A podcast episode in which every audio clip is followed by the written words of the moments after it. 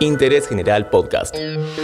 Conoce algo nuevo en 5 minutos. Discaso.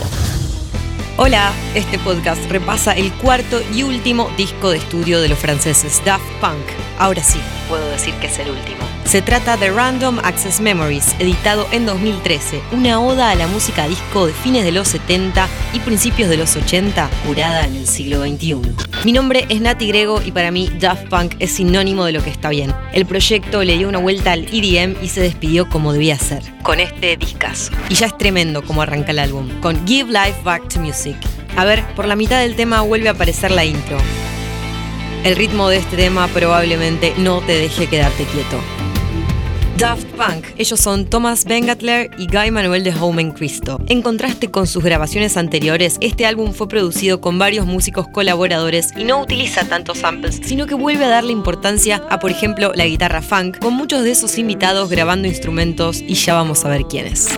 El resultado fue como un retroceso a aquellas grabaciones de los 70s y los 80s, como Rumors de Fleetwood Mac o Thriller de Michael Jackson. Los dos son otro capítulo de discazo. Y ya encuentra una relación entre el hit tenebroso de Michael y el tema que abre Random Access Memories. Y estamos ante una carta de amor a la música disco. Un homenaje al que Daft Punk le pone su impronta robótica con las vocales en el sintetizador que pintó los 70 y la caja de ritmos que hizo bailar a tantas generaciones. Y esto era The Game of Love. Ya van apareciendo matices y acá arrancamos con el track número 3. Everybody calls me Giorgio. Quien habla es Giorgio Moroder, pionero en el mundo de la música por su uso de los sintes en los 70. Daft Punk convoca a Moroder para que nos cuente su incursión en la música, en este track de 9 minutos. El tema tiene un bajo excepcional, un sonido de batería acústica súper rockera, esa melodía de los sintes, su bajada que emula violines y un final ultra viajero. Te recomiendo que cuando pasen estos 5 minutos lo escuches entero. Para la grabación de este tema habían puesto varios micrófonos en el estudio. Uno de los años 50 para capturar más las historias de la juventud de Giorgio Moroder, otro de los años 70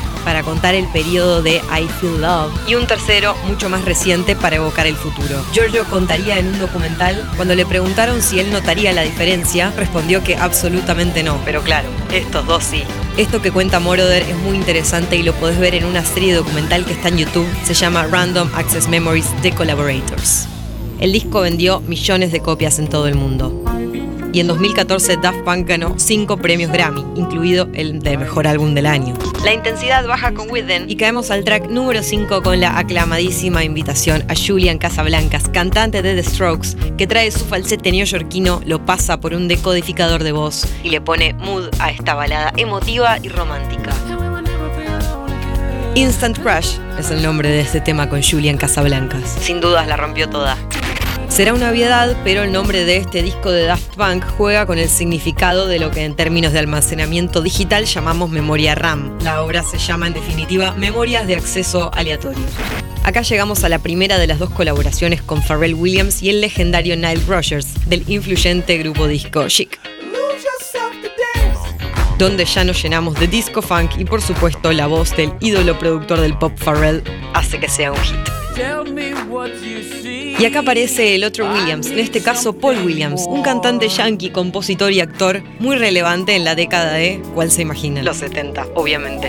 Las voces procesadas revelan una historia que sugiere que los cyborgs se esfuerzan por ser humanos, prácticamente la historia de todos nosotros en estos días. En Touch se puede ver esto. Y acá Get Luck, el exitazo pop, lo escribió Pharrell Williams y es la segunda colaboración con también Nile Rogers. Este fue muchísimo más grande que el anterior. Miles y miles de músicos hicieron covers. El single fue número uno en más de 32 países. Beyond arranca con violines y desemboca en un funk que no va a dejarte quedarte quieto. Por otro lado, hay canciones como Motherboard, composición instrumental bien de raíz de Daft Punk. Y también está este momento bastante inesperado, Fragments of Time la canción en la que colabora Todd Edwards, un DJ y productor norteamericano, que curiosamente es parte de lo más parecido a una balada pop. Para Doing It Right vuelven los robots y Panda Bear, el músico de la banda Animal Collective, pone su voz en el último track colaborativo. Con Contact, Daft Punk cierra su discazo bailable y espacial. Espero que les haya gustado este discazo. Nos vemos en el próximo capítulo de Interés General. Interés General Podcast. Encontrarnos en Spotify, en Instagram y en interésgeneral.com.ar.